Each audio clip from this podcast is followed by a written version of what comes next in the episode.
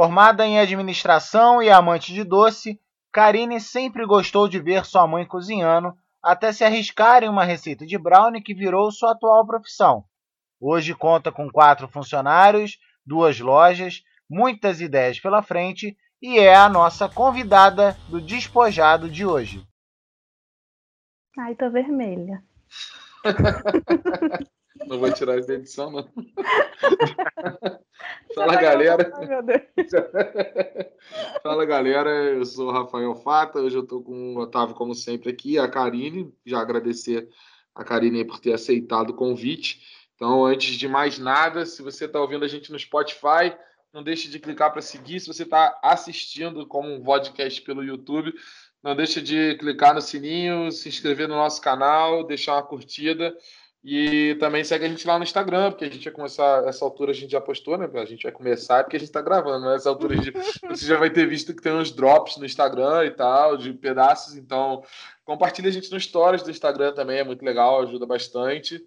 E acho que é isso. Se, é, se você veio aqui por causa da Karine, é, escuta todo da Karine também e escuta os outros. Isso. É. Você vai gostar também. Vai ser, deve ter algum assunto que seja pertinente. Sem dúvida. É, pô, eu vou. Karine, de novo, bem-vinda e obrigado por você ter aceitado a, a, o convite hoje da gente. É, eu queria que você contasse de primeira, assim, como é que surgiu a ideia. Ah, na verdade, não. Eu queria te perguntar uma coisa primeiro, antes de tudo, e agora eu lembrei que eu tinha esquecido, ah, porque eu sempre, eu sempre ah. tendo a ler o nome como é, Mulan mas não, eu não sei se é para não se é para ler assim. Então a gente acaba falando tá. Moulin. Então, antes de você contar qual é a motivação de ter criado a sua empresa e, e o seu negócio, eu queria que você dissesse para a gente acabasse com essa dúvida, como é que se pronuncia? Beleza. Boa noite. Primeiramente, obrigada pelo convite. Finalmente a gente conseguiu fazer, né? Depois de muitos adiamentos aí. É, adiação, não sei como é que você fala isso. Enfim. É, na verdade, eu sou muito sincera quanto a isso. Porque a gente é brasileira. Então eu falo Moulin porque eu sou brasileira. Se eu morasse na França ou na Suíça, eu falava Moulin. Então todo mundo, todas as vezes que me perguntam isso, eu, eu dou na lata mesmo. Você tá onde? Tá no Brasil? Então fala Moulin, pô. Se eu falo Mulan pra alguém, a pessoa vai e escreve M-U-L-A-N. Aí, né? Então, os dois estão certos. Vocês podem ficar à vontade. Mas tá Moulin, eu falo Moulin porque eu tô aqui e pronto. tá bom? Então, vou contar resumidamente e vocês podem me perguntar aí no meio, se tiver alguma dúvida. Tentar resumir. A minha irmã morava no Rio, no Flamengo, ali perto de Laranjeiras, na verdade na Rua das Laranjeiras. E pertinho de onde ela morava tinha o brownie do Luiz, e eu sempre gostei muito de cozinhar. Aí cozinhava doce, salgado. Desde os sete anos eu, eu, comecei a ter interesse. Minha mãe cozinhava, eu ficava vendo ela cozinhar. E aí minha irmã falou: pô, Karine, tem um cara que é jovem, começou empreendendo, agora tá vendendo pra caramba, ele vende brownie. E eu falei: caraca, eu nunca comi brownie na minha vida. Para mim era coisa de rico, né? E que na verdade ainda tem essa, essa muito muito essa ideia de que brownie, só pelo nome, né? Se você fala bolo de chocolate, já muda totalmente a ideia. Brownie, ai meu Deus, não sei nem escrever, não vou comer isso, né? Tem essa, essa afasta as pessoas. E aí eu fiz em casa, ficou igual uma pedra, horrível, joguei tudo no lixo, um nojo. aí fiz, eu tava no primeiro ano do colégio, e aí um dia eu fiz, deu certo. Fiz uma receita, não quis fazer a receita do Luiz, ele libera a receita. Hoje a Moulin também, a gente é, libera a receita, não vejo problema.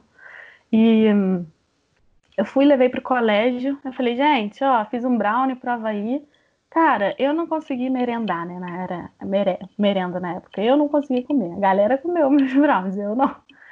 E aí eu fiquei revoltada, falei, olha só, semana que vem eu vou voltar e vai ser pago vocês não vão comer, não. Se quiser, compra. Eu vendia na época R$2,50, não sabia nem fazer custo direito. Então vendia o que achava que era bom vender. Tava tendo aí... lucro, tá achando que tava tendo lucro e tava tendo um baita de um prejuízo, né? Lucro? Nem sei o que é isso. e aí Aí começou a ficar engraçado, porque é proibido vender coisa em colégio, né? Tu vai pro colégio, teoricamente, para estudar. Não uhum. tinha muito essa coisa de celular, assim, era, era mais raro, apesar de ser recente. Não era tão WhatsApp, Instagram da vida. É, então, em vez das pessoas ficarem no celular, né, as pessoas compravam brownie, que era proibido. Então, os porros na sala de aula era: vocês não podem comprar, não podem vender.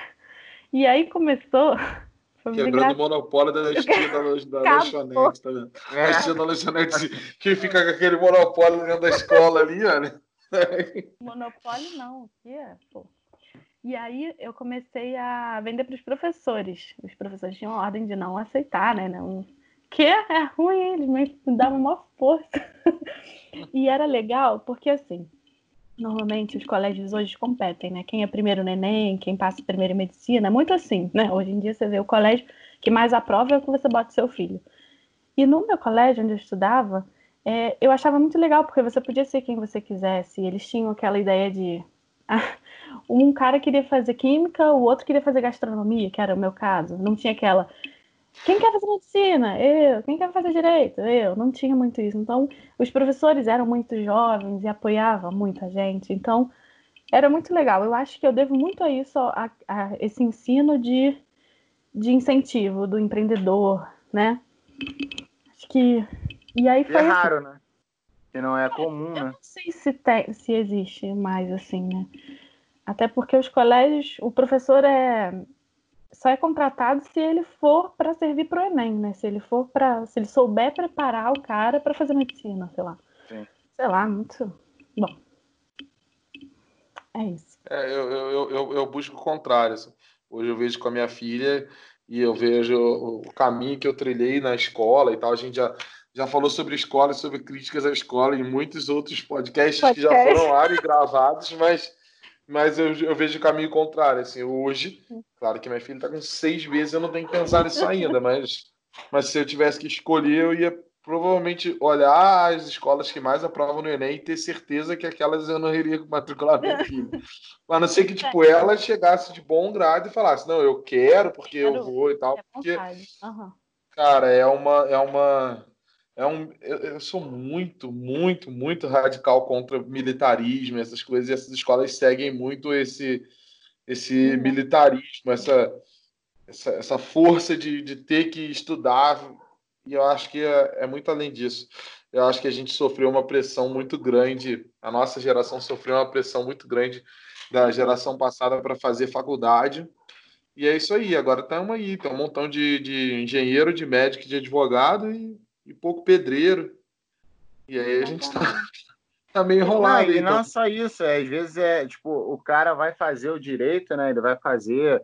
É, vai, ser, vai fazer engenharia e tudo mais, mas no final das contas ele queria era fazer igual a Karine fez. Ele queria é, fazer brownie, sacou? É, exatamente. Mano, eu, eu fiz um período de matemática, cara. e, e aquela frase, né? O nerd de hoje é o cara rico de amanhã, eu acho que nunca mais foi falado. Não. Tô longe de ser rica, tá? Já. Estamos todos. Mas eu digo porque, cara, nem sempre o nerd de hoje gosta muito do que ele faz hoje. E ele às vezes não tem as habilidades necessárias para se ganhar dinheiro, por exemplo. Ai, Sim. meu Deus, a bateria tá acabando. Pode ir lá. Pera aí. Pode ir lá, pode ir lá. Gente, edita isso. A gente, a gente, a gente tenta. Se a, a gente, só edita se quando você estiver vendo. Se você estiver vendo isso, é... se você viu esse pedaço, provavelmente foi porque eu esqueci de digitar. A gente, a gente tenta não fazer uma coisa com muito corte, sabe? Então, tipo, basicamente não tem muita edição. Eu tento pegar aquela gravação. É, eu tento pegar a gravação que o Otávio me manda e botar lá. Eu melhorar o mínimo de coisas que der de edição e tal, mas corte eu evito fazer, assim. É claro que, tipo, ó, o último que a gente gravou teve uma queda, a gente teve um problema técnico, aí eu tenho que editar e tal. Sim. Mas eu provavelmente não vou tirar isso. Deixa ali. O pessoal... Obrigada, o, pessoal do Pod... o pessoal do Spotify deve ficar confuso, né? Porque não tá vendo, mas a gente é. falou bastante. Exatamente. Deu para entender o que, que aconteceu. Né? É. Você, você é. avisou, a minha bateria está. Eu avisei. Ah. E deu um ah, galera... Mas, assim, você eu, eu acho que é muito isso, cara. A gente acabou tendo uma geração de uma galera meio frustrada, assim. E aí o cara nunca se preparou para empreender nada. E aí você, e, tipo, a gente vai falar muito sobre isso ainda hoje, eu acho. Uhum. E empreender não é né, esse conto de fadas que todo mundo acha que é. É, quando você dá de cara com, com toda a burocracia que existe, a questão do mercado em si, coisas que a gente às vezes não é preparado para encarar. E mesmo na nossa faculdade, né, cara? Eu acho que assim, o, o Rafael fez, nós eu e o Rafael fizemos marketing, né? E mesmo na nossa faculdade a gente não tinha um recorte tão tão próximo da realidade.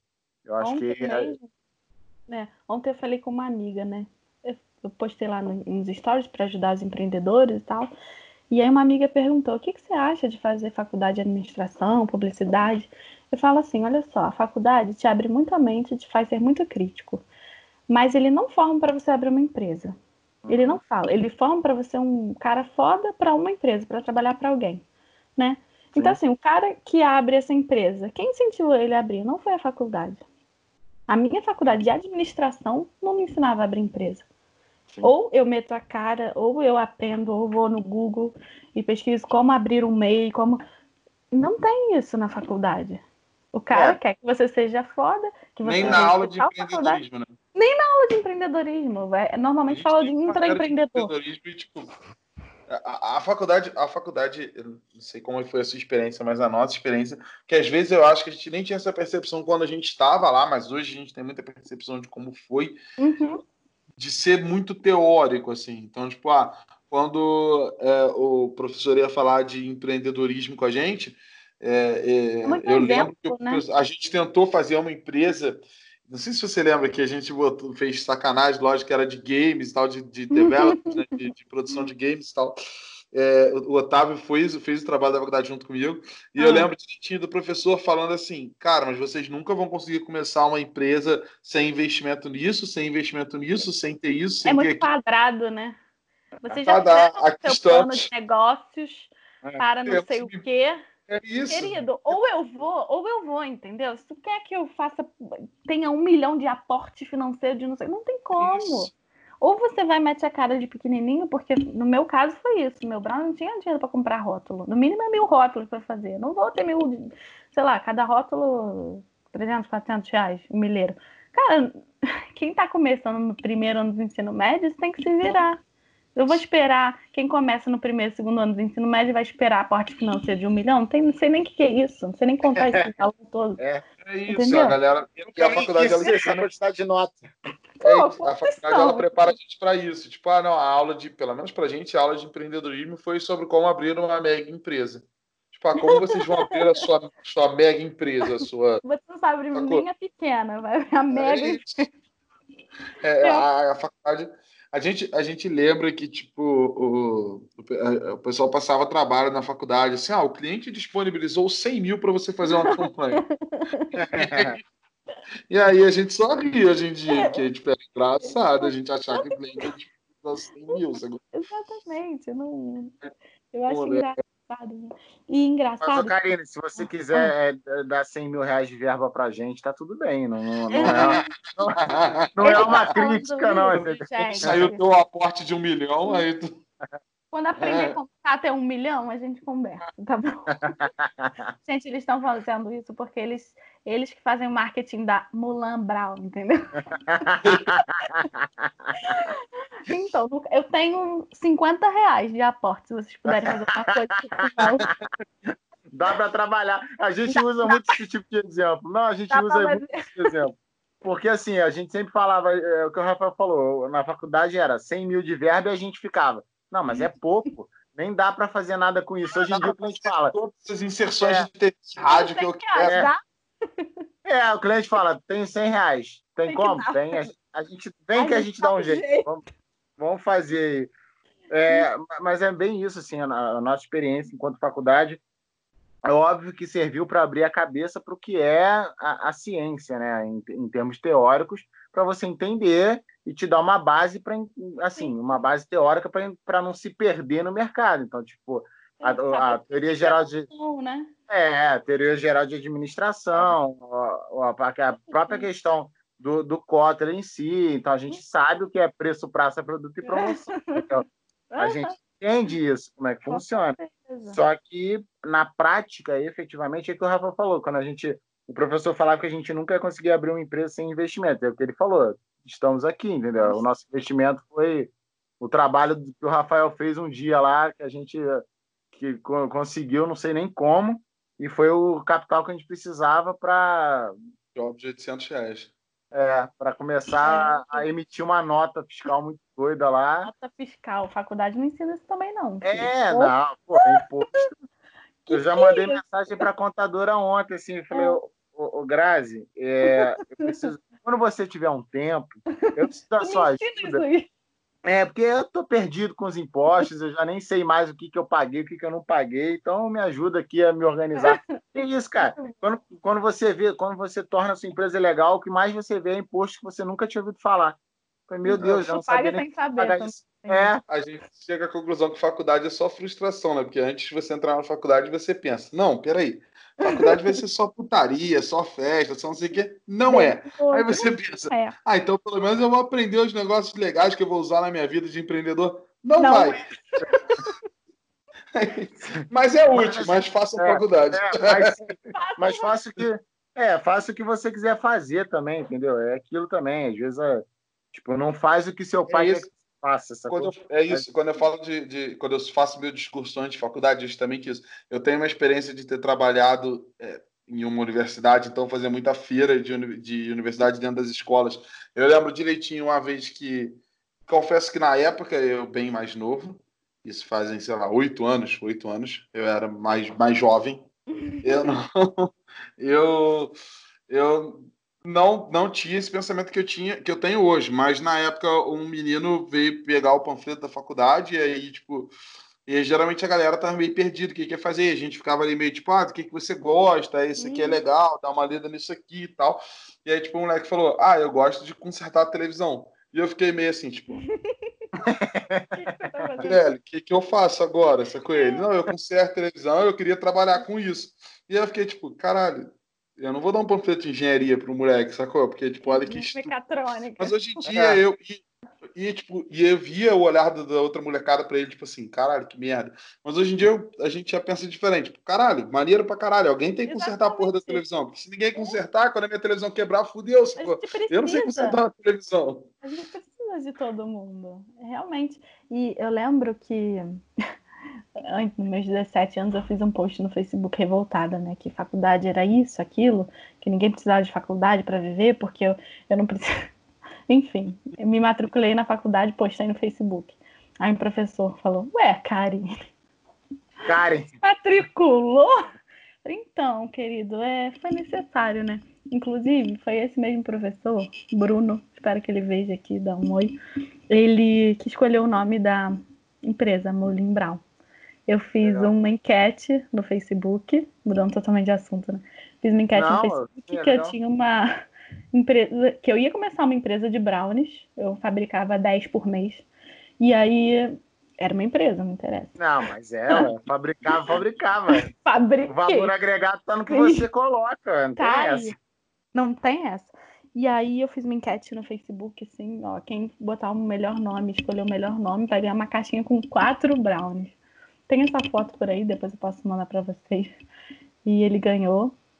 E a, o nome da marca é até hoje Molin Brown. Ele foi na loja recentemente. Aí ele falou com as meninas assim: Ah, eu sou professor, manda um abraço pra Karine. Eu que criei o nome. Achei tão bonitinho. e Mas, assim... realmente, é, eu, eu, eu tento ser muito crítica, assim, apesar de eu reclamar muito da faculdade, enfim. Tive professores que que me apoiaram também. Eu acho que é importante ver esses dois lados. A faculdade te ensina a ser crítico, a pensar criticamente, não, não aceitar tudo, coisa. não não ser aquele paspalha que aceita tudo que te dizem, né? Você tem que se virar, te vira negão, basicamente isso. É, a gente teve professores maravilhosos que ensinaram muita coisa pra gente também. A faculdade ensina muita coisa. Não é um período longe de ser um período que você não vai aproveitar, assim, é pô, muito Com bom. Certeza. Você muita... A gente hoje entende é a ciência. Né? Dar aula nisso, porque tipo, a gente estudou, a gente tem embasamento para falar disso. A gente não caiu de paraquedas. Não, e eu acho que a questão é que a gente gosta do que faz, né, cara? Sim. Assim, A gente gosta da ciência que a gente escolheu e do que a gente escolheu fazer. E é legal que e foi por acaso, né? Porque nem eu nem o Otávio a gente gostava de marketing e fez faculdade de marketing porque queria. Sabia Sério? Sabia nem que era. Jura? Fui fazer faculdade porque. Não na época... na administração, não? Não sabia o que queria. Não, não, eu sabia o que eu queria. Eu sabia o que eu queria. Eu queria fazer jornalismo. Ah, entendi. Mas entendi. aí, na época, há muitos anos atrás, que a gente não sei nem quantos, é, não abriu a turma, não abriu bolsa, sei lá, porque eu, eu fui bolsista, né, a faculdade Legal. inteira.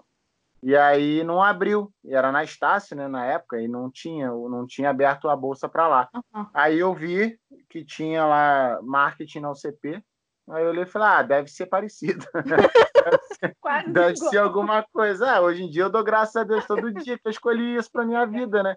Que eu acho que eu não seria um bom jornalista, não, mas eu é. acho que sou um bom profissional de marketing. Ah, eu gosto Valeu. de escrever, né? Mas eu, eu, ia, eu ia viver mal, talvez, financeiramente. Achou, achou que marketing ia ser minimamente parecido com jornalismo e falhou miseravelmente. Foi igual é. eu. Eu fazia, eu fiz matemática e eu, tipo, comecei a odiar qualquer coisa de número. Eu falei, cara, eu vou fazer qualquer coisa que me leve muito para longe de número, não quero ver número nunca mais. Aí fui fazer marketing, comecei a trabalhar com marketing digital e estatística e vejo número todo dia. Entendi, alcance, né? É, mas assim. Eu tô pensando aqui, o Otávio falou que você era bom de, de, de ver esses, esses números aí, o que, que tá acontecendo? É, não, é. Tchau, agradável. Mas é bem isso, é, tipo, ele consegue enxergar bem a, a parte estatística e os números do, do de mercado ali. É, pois é, é, Você vê que a gente acaba é, se encaixando dentro. Tanto que o, mar, o marketing é uma ciência muito ampla, né?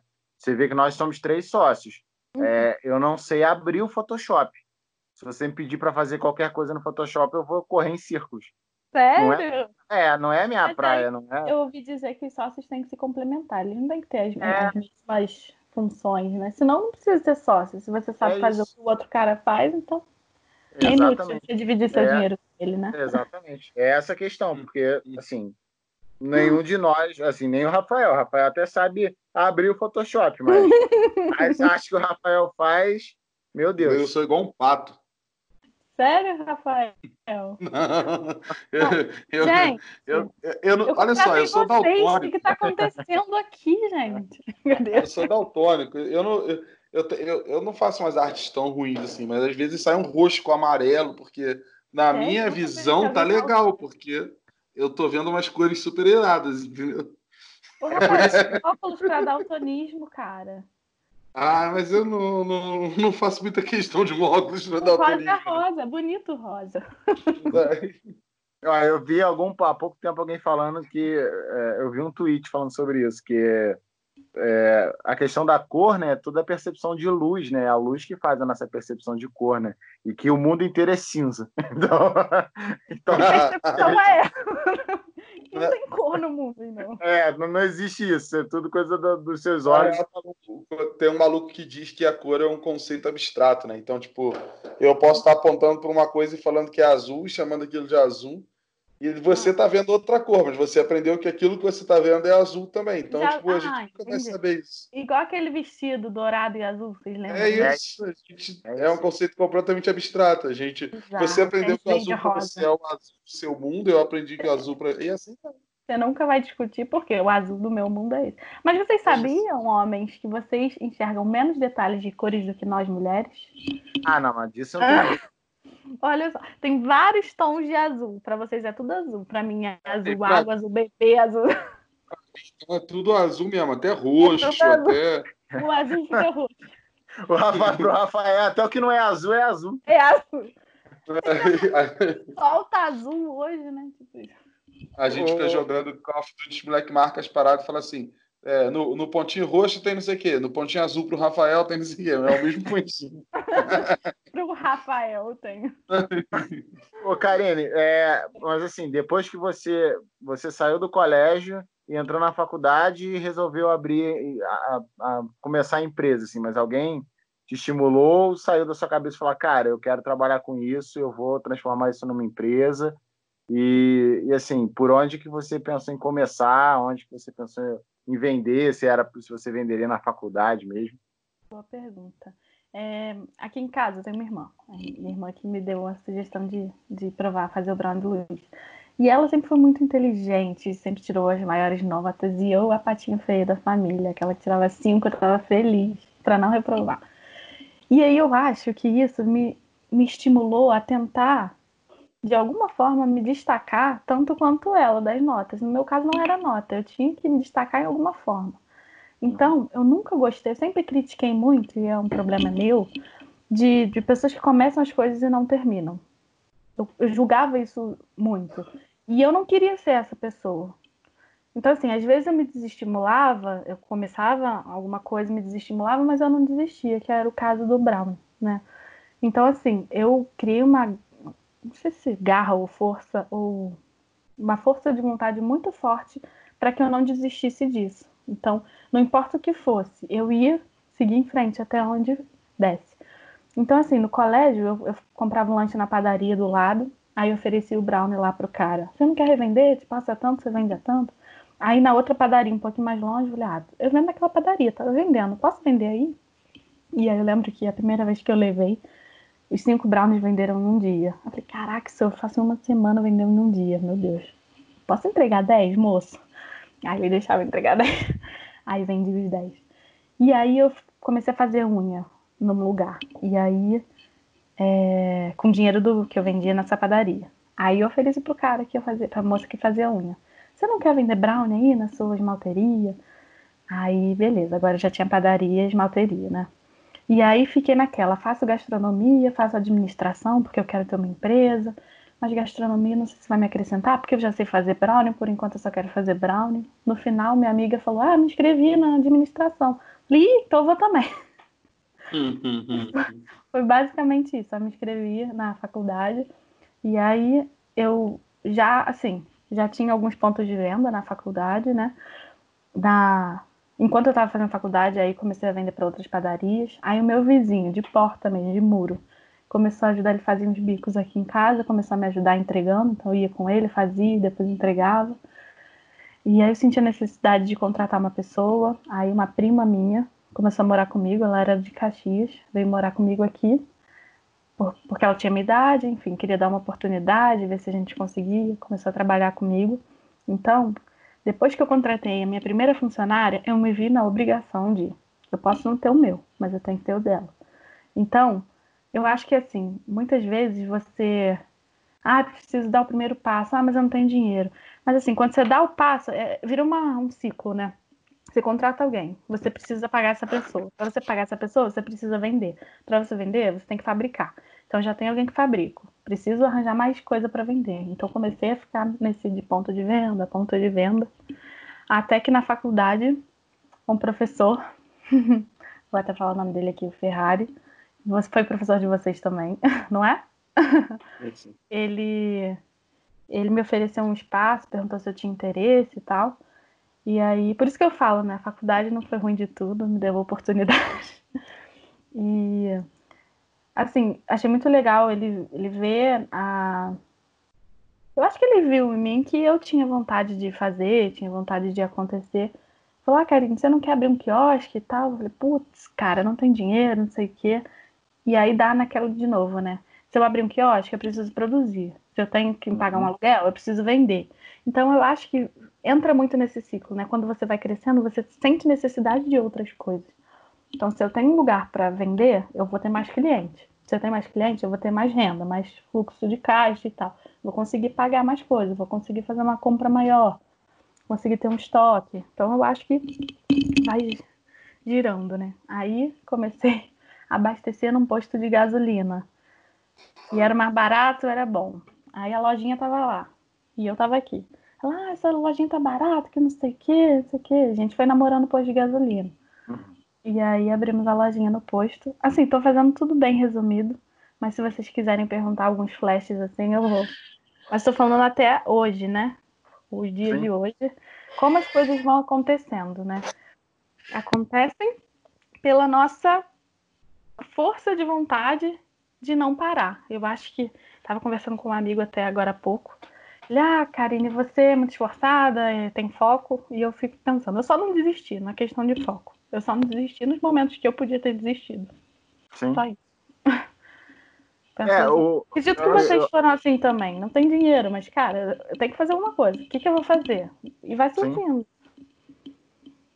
É, eu Pode acho falar. que o... É, é, é, até legal essa visão do seu amigo de ter foco, tal, porque a gente tem uma visão. É, por ser muito pouco falado em empreendedorismo no Brasil, a gente tem uma visão errada e tal. Então, tipo, geralmente o empresário é meio vilãozão. E, cara, a real é que a gente está aí, a gente é pequeno empresário a gente é... trabalha, sacou? A realidade é essa. A gente trabalha e trabalha muito, sacou? E aí é o que você falou, a gente não tem. A gente, além de trabalhar trabalhar muito, a gente tem responsabilidade de, de pessoas que dependem da gente. Sacou? Então é, é, é, uma. É, é, é, E a gente não tem vantagem nenhuma, que a galera fica falando, ah, mas o fulaninho não tem é, é, plano de saúde, não sei o que, a gente não tem essa coisa, a gente não tem nada disso. E a gente não está ricão. Nós somos pequenos empresários e a gente existe, sacou? O, o, o, mundo às vezes precisa tomar um choque de realidade. A gente não só existe, como a gente move a economia pra caralho, sacou? E move... somos os que mais movemos a economia, né? Sim, move, move muito, sacou? E aí então... a gente tem que então ouvir do ministro da Economia que ah, o pequeno que morra, né? Ele vai morrer junto se a gente morrer, é. com certeza. É, é isso. É muito, é muito esforço, sacou? Envolve muito, muito esforço, muito foco, muita vontade de não desistir. Envolve tudo isso. E envolve dar saltos, sacou? É o que você falou aí, é o que você explicou bem. Tipo, você tem que saltar, porque. E aí você pode cair de cabeça, cabe você levantar de novo, ou. Sacou? Porque Exatamente. envolve isso. Hoje eu estava conversando recentemente, hoje, com meu pai, né? Meu pai me ajuda nas finanças, ele fez contabilidade. E assim, me ajuda muito a ter esse pé no chão. E eu tava falando, pai, vou ver um lugar para sair daqui, porque a fábrica é uma cozinha separada e ainda fica aqui no terreno de casa. Só que às uhum. vezes o espaço não dá, é muito apertado, eu tenho ciência disso, que se a gente quer crescer, a gente precisa realmente sair do nosso ninho, enfim. E eu falei, ai pai, vou semana que vem ver um lugar e tal, uma amiga. E ele, ah, mas você sabe, né, que vai ter luz, ter aluguel, ter isso. Eu falei, então tá bom. Então eu não vou vender mais, porque senão vai ter luz, vai ter aluguel, vai ter isso. Então, assim, é uma visão muito. Ainda assim, ah, você vai gastar mais. É óbvio que eu vou gastar mais. Mas eu vou vender mais? Se for para vender é. mais, ok, eu vou poder pagar. Você entende? Agora, se eu ficar naquela visão assim, ai, mas eu vou ter aluguel, ai, mas eu vou ter água, ai, mas eu vou ter luz, ai, nossa, deslocamento as pessoas não crescem, né? Se o pensamento for dessa maneira. Eu tava você falando, né, sobre o empresário não tem não tem luxo nenhum. E eu eu tava falando com a contadora que me ajuda lá na parte do do pessoal, como é que é? O RH, né? Uhum. E ela falando: "Ah, Karine, é porque você sabe, né, que a vantagem é sempre do empregado e não do empregador. Aí eu falei, jura? Nem sabia. Na hora de, de demitir. Nem imaginava. Falei, caraca, eu jurava que eu tava em vantagem. Eu não tô vendo nenhuma, agora que você falou. Então, e assim, claro que tem suas. Assim, eu vou falar que nessa pandemia eu tô trabalhando 62 vezes mais do que antes, né? Assim, e... Que bom. que bom. Mas por quê? Eu precisei demitir por vários outros motivos, então acabei assim, foi muito bom porque eu acabei afundando e reaprendendo coisas que eu estava fora. Eu não ficava mais na produção, eu ficava no comercial, venda, enfim. E às vezes eu ficava meio assim, caraca, tô meio perdida, às vezes eu não sei da minha empresa. Assim como você falou do Photoshop, é muito importante a gente saber, não, sei como é que funciona a empresa de vocês, mas é importante saber um pouquinho Ainda mais quando é algo que você cria, né? No meu caso, eu fiz a receita, eu criei. Então, assim, eu preciso saber como é que tá andando, se tá no padrão, se tá certo, se o preço tá sim. certo, enfim. Então, assim, eu voltei pro lado da cozinha e praticamente eu sempre achei bobo que as pessoas falam, né? Eu me reapaixonei. E foi o que aconteceu. Eu me reapaixonei por aquilo que eu nem sabia se eu sabia fazer mais. Então, eu precisei, assim, cara, para não desistir, ou eu vou pra cozinha, ou eu fecho a empresa. Né? Então tem eu e mais uma só na produção. E, e eu falo assim, eu penso comigo, né? Cara, se eu não fizesse isso, eu não tava aí hoje. Então, você, por maior que seja, eu posso ter duas lojas agora, mas voltou aquela Karine lá de 18 anos que precisou meter a mão na massa, senão ninguém ia fazer. Então, tirar esse glamour do empresário, que empresário é isso, que empresário manda, você faz. Eu não mando em ninguém, eu peço, eu sou educada. Se a pessoa não quiser fazer, também ela não precisa estar nesse lugar, né? Eu falo, eu tenho quatro pessoas agora na equipe, eu mais quatro. E eu falo, gente, se vocês não estão felizes, mete o pé, porque eu não tô com uma empresa com quatro pessoas para ter alguém feliz me puxando para baixo. Sim. A gente é muito pequeno para ter confusão. Agora, se for uma Nestlé da vida, eu sempre dou o exemplo da Nestlé. Né? Se for uma fábrica de chocolate enorme, aí, cara, não é que eu vou aceitar que tenha problema, é que eu não vou conseguir delegar tantos problemas, né? Sim. Então, eu falo para eles, sou bem sincero, eu quero ser o mesmo com vocês, eu amo vocês de paixão, porque eu não quero ninguém infeliz fazendo brownie. Já viu alguém infeliz comendo brownie? Hum. Fazendo também eu nunca vi. Então tem que vender com amor, tem que fazer tudo com amor, e eu acho que essa é a graça da vida, gente eu falo para os meus funcionários, né? A gente precisa muito do dinheiro, do capitalismo, do, de tudo para funcionar. Mas se a gente vai todo dia para o trabalho, pensar no dia 30 que tu vai receber, cara, tu é muito infeliz mesmo. Sim. Cara, é muito infeliz. E eu acho que isso, né, motiva um motiva o outro.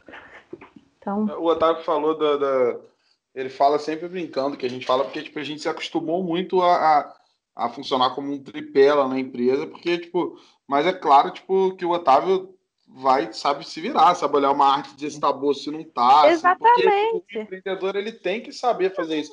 Muito disso passa do, do, motivo da gente ter começado a dar curso, né, cara? A gente, a gente já teve, no começo da empresa, a gente tinha uma visão meio, tipo, é, é, fechada, tipo, ah, se a gente começar a ensinar, principalmente na, na minha área, né, cara? Que eu desenvolvo muita fórmula de algoritmo e tal, então a gente ficou, tipo, porra, se eu soltar essa fórmula aqui, o meu concorrente vai começar a usar essa fórmula, sacou? Ele vai uhum. botar alguém do curso lá para fazer. E não é bem assim, sacou? A gente a gente estava ajudando muito mais gente do que poder pensar nisso, porque tipo, o pequeno o, é, existe muito pouca fala de marketing e tal, então é super interessante que o pequeno empresário, quando ele for contratar uma agência de publicidade, uma agência de marketing, o que for, ele tem o mínimo de noção do que eles estão fazendo para ele não sair contratando alguém do escuro. Então, o, o pequeno empresário ele tem que ter uma noção de, da advocacia, ele tem que ter uma noção da, ah. da, da, contabilidade, para ele não tomar a manta de ninguém também, porque você não pode delegar 100% e falar aqui, ó, cuida disso aqui 100%. É. É, imagina o, o Otávio cuida dessa parte financeira lá, é, mas a gente aprendeu pouca coisa. A faculdade ajudou muita gente nisso. A gente aprendeu um pouco de coisa. A nossa contadora é de confiança, mas imagina se a gente não tivesse contador de confiança, aí se mandando os boletos de imposto lá para o Otávio. Paga isso aqui. É, ele não faz nada, sacou? Exatamente. Então, você sai da faculdade. É. Você sai da faculdade sabendo que eu tenho que ter um contador. Beleza, então eu jogo tudo na mão do contador, que ele mandar eu vou pagar? Claro que não, tem que olhar. É, aí toma eu, é, é, aquilo? É, aí to...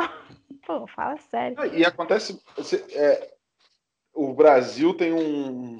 Aqui é muito comum um golpe que a galera dá com questão de registro de marca, que é bem isso aí que a gente está falando. Eu tomei, tá? Você, é, se você não tem uma noção, é muito fácil tomar um golpe. A gente, gente teve alguns clientes que tomaram, assim, geralmente que fez antes de procurar a gente e tal. Então, tipo, eu, eu sei. uma que rodei em curso e tal, e falo para quem está ouvindo aí, cuidado quando for registrar a marca. Registrar a marca é muito simples, você consegue entrar e registrar, mas a galera tem um pouco de. manda um boleto lá. Começa a ter boleto você não tem que pagar, mas aí. Você entra lá. É, gente, olha que raiva. A galera que tá ouvindo mesmo. Ó, tomei Vai essa volta. Vai no site do NPI. NPI. Mas uma, uma, uma, coisa que eu achei legal que você falou, algumas, né, de tudo que você estava falando, é essa questão da responsabilidade que a gente tem com as pessoas porque eu acho que pouca gente vê isso, né, cara? É, porque o que a gente fala, nessa pandemia, nessa toda essa crise que aconteceu, é, a gente fica feliz por você ser uma cliente que a gente vê que invariavelmente ainda teve ali é um resultado legal. Uhum. A gente tem um ou outro também que conseguiu se manter, mas assim, uma boa parte dos nossos não clientes teve não tem nem opção, né? Não pode nem é, abrir. Teve um prejuízo gigantesco e assim quando a gente, quando o cliente tem prejuízo, a gente tem prejuízo, porque o meu cliente ele não vai conseguir pagar, né? Então, quando, quando tudo isso aconteceu, a nossa primeira preocupação foi como manter é, quem trabalha para a gente, é, entendeu? Tipo, eu tenho que pagar o salário, cara, eu tenho que pagar salário, eu tenho que pagar luz, pagar aluguel, tenho que negociar com todo mundo que dá para negociar. Mas assim, o nosso foi o que mais diminuiu. O IPO, o meu, do Rafael, do Antônio, foi o que mais diminuiu, é porque claro. a empresa é nossa, cara. Assim, a, se o lucro era nosso, a, o prejuízo também é. A gente também tomou é. risco, né? Então não, é, é, é uma responsabilidade que nem todo mundo vê. Quem olha, a gente sempre brinca quando a gente fala que tem empresa, todo mundo já acha que, meu irmão, os caras têm dinheiro. O cara olha, porra, tem dinheiro, parceiro. Tem empresa já era, é rico. É, quando tu fala, tu tá trabalhando onde? Eu trabalho na minha empresa. Pô, que molezinho. Até filha da puta. Cara, já é. teve caso de eu, ter, de, de eu ter ido dar palestra. Não sei se o Rafael tava junto. Eu acho que o Rafael tava junto. Que o, o moleque perguntou quanto é que a gente ganhava de salário. Eu tava. tava. Assim, 20 reais. Porque... É. Falei, cara, amigo. Você, você tá vai desistir se eu te falar, maluco. É isso. É porque, cara, o que a gente vê muito é isso uma galera que às vezes que acha que, pô, vou, vou montar empresa, cara, e, e vou ficar rico, multimilionário, sacou? E, e não e é, cara, é uma vida complicada. A galera acha, né? Quando você fatura, ah, fatura um milhão. Tá é. milionário. Aí tu vai lá ver, teu lucro 20 mil. É. Então, assim, cara, é, você vê, é, é muita ignorância, assim, desculpa falando, mas o brasileiro, não sei nem se é só o brasileiro, não quero falar mal do meu país, porque eu, eu sou um patriota de verdade, eu gosto do meu país, apesar dos problemas. Mas assim, a gente tem aquela ideia de faturamento, caraca, o cara é milionário. Igual saiu o Luiz do Brown mesmo falou, né? Ele chegou a faturar 4 milhões ou 5 milhões num ano, né? Beleza, o cara tem 15 funcionários, um milhão de sócios, não sei o quê. Tu faturar 4 milhões? Você entende? Por um ano, a quantidade de coisa que você tem que pagar. Não. É, a galera acha que, tipo. É meio. Uh, entra um monte de dinheiro, eu não tenho custo nenhum, eu vou pegar aquele dinheiro e vou botar no bolso. É, um milhão de reais. Então quer dizer que o cara tem um milhão na poupança, tipo isso. Enfiou é. lá, investiu. Não é assim, né? E isso. Mas eu acho que isso vai muito da falta do, do, do, do estudo de empreendedorismo ah, que a gente tem, com sacou? Certeza. Do mesmo jeito que a galera não sabe empreender, a galera não sabe o que é empreender. Sacou? O que é. E aí, é o que eu falo, né? Na sexta série, no colégio, colégio de bairro que eu estudava, eu tive aula de empreendedorismo.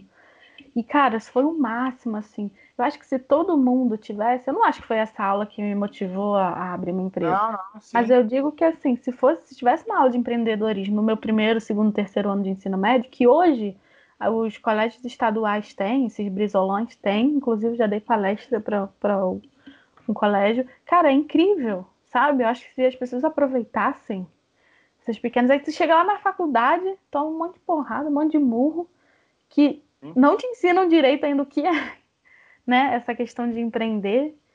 E... Cara, isso, isso que você tá falando é meu sonho de consumo, de verdade. É tipo, as crianças desde cedo terem é, contato com, com o entendimento do mercado, da sociedade, porque a gente sai de colégio acho que principalmente do colégio, a gente sai com uma visão de mundo muito distorcida. Muita. Cara, e é absurdo. A gente é. Assim, eu, depois que eu fui perceber, 18 anos é muito jovem você escolher o que você quer fazer pra tua vida toda. Sim. A tua maturidade lá com 50, 40 não é a mesma com 18. Como é que você e... já vai escolher, maluco? Não. É. Escolher a, a, profissão e a carreira que você vai seguir pro resto da vida, né? Que, qual é o seu sonho? Meu sonho é ser rico, sabe? Ninguém é. quer trabalhar. Eu acho que a capacitação não, não, não pode ser só. aqui no Brasil, a gente tem uma, um problema muito grande com o empreendedor aposentado, né, cara? E, tipo, essa galera também tem, tem que ser capacitada para empreender e a galera entende muito pouco disso. Eu trabalhei em grande empresa e o que eu mais ouvi era a galera falar: não, eu vou aqui, quando eu sair, eu vou e abro o meu negócio. Aí, tipo, às vezes o cara trabalhou 20, 30 anos, foi mandado embora, ganhou uma graninha legal ali de indenização, é. ganhou as coisas e ele acha que ele vai abrir o próprio negócio dele assim, com zero experiência, sacou? Ele não tem experiência nenhuma em fazer nada, em empreender, e nunca aprendeu nada daquilo. Ah, eu vou fazer alguma coisa. Ele, é claro, é super válida a ideia de meter a cara mesmo, mas quando você está bem mais velho, é muito mais difícil, né, cara? É, é, são riscos que a gente, quando está mais jovem, a gente está disposto a correr. A gente abriu uma empresa jovem. Então, tipo, a gente tá, tá, pode correr esse tipo de risco. É, é, é muito prejudicial para a economia e para o país essa falta de apoio ao, ao empreendedor mais velho, né, cara? Essa galera não, não pode. O cara às vezes tem uma família para sustentar e pega o dinheiro da realização dele que ele ganhou para abrir um negócio que a gente, a gente que já está mais, mais calejado já olha e fala: porra, aquilo não vai dar certo, sacou? Não vai dar certo. E o cara não tem esse suporte em lugar nenhum, assim, muito pouco esse suporte a gente tem no, no país. Assim. É, é, uma falta de empreendedorismo geral, não é só na é. escola. Não é. E sai de uma empresa só fazendo aquilo, né? Só aquela função. Embalar brownie, embalar brownie. Vou sair Sim. e vou criar uma empresa. Cara, aí teu, aí teu cliente vai, é. uma, pede uma nota fiscal, tu não sabe nem o que, que é.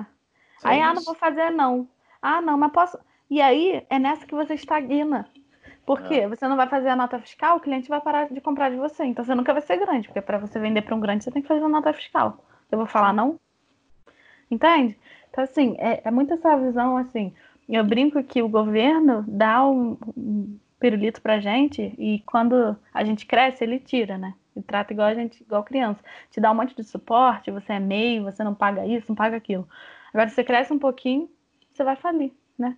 Então, assim, aquela, aquela visão também é muito. É Cara, você tem que. Tem, não tem um meio termo, ser... né? Não tem. É uma... Ou você ah, ah, tá. pode ter um funcionário, ou você tem a média pode se fuder. Tipo isso. É. A gente conversou sobre, no último podcast, a gente conversou sobre a parada da crise dos entregadores e tal. E eu uhum. falei justamente, então, se você tá, ouviu o último e está ouvindo isso agora, se liga que na última a gente falou que é foda essa parada da crise dos entregadores e tal que a gente está passando.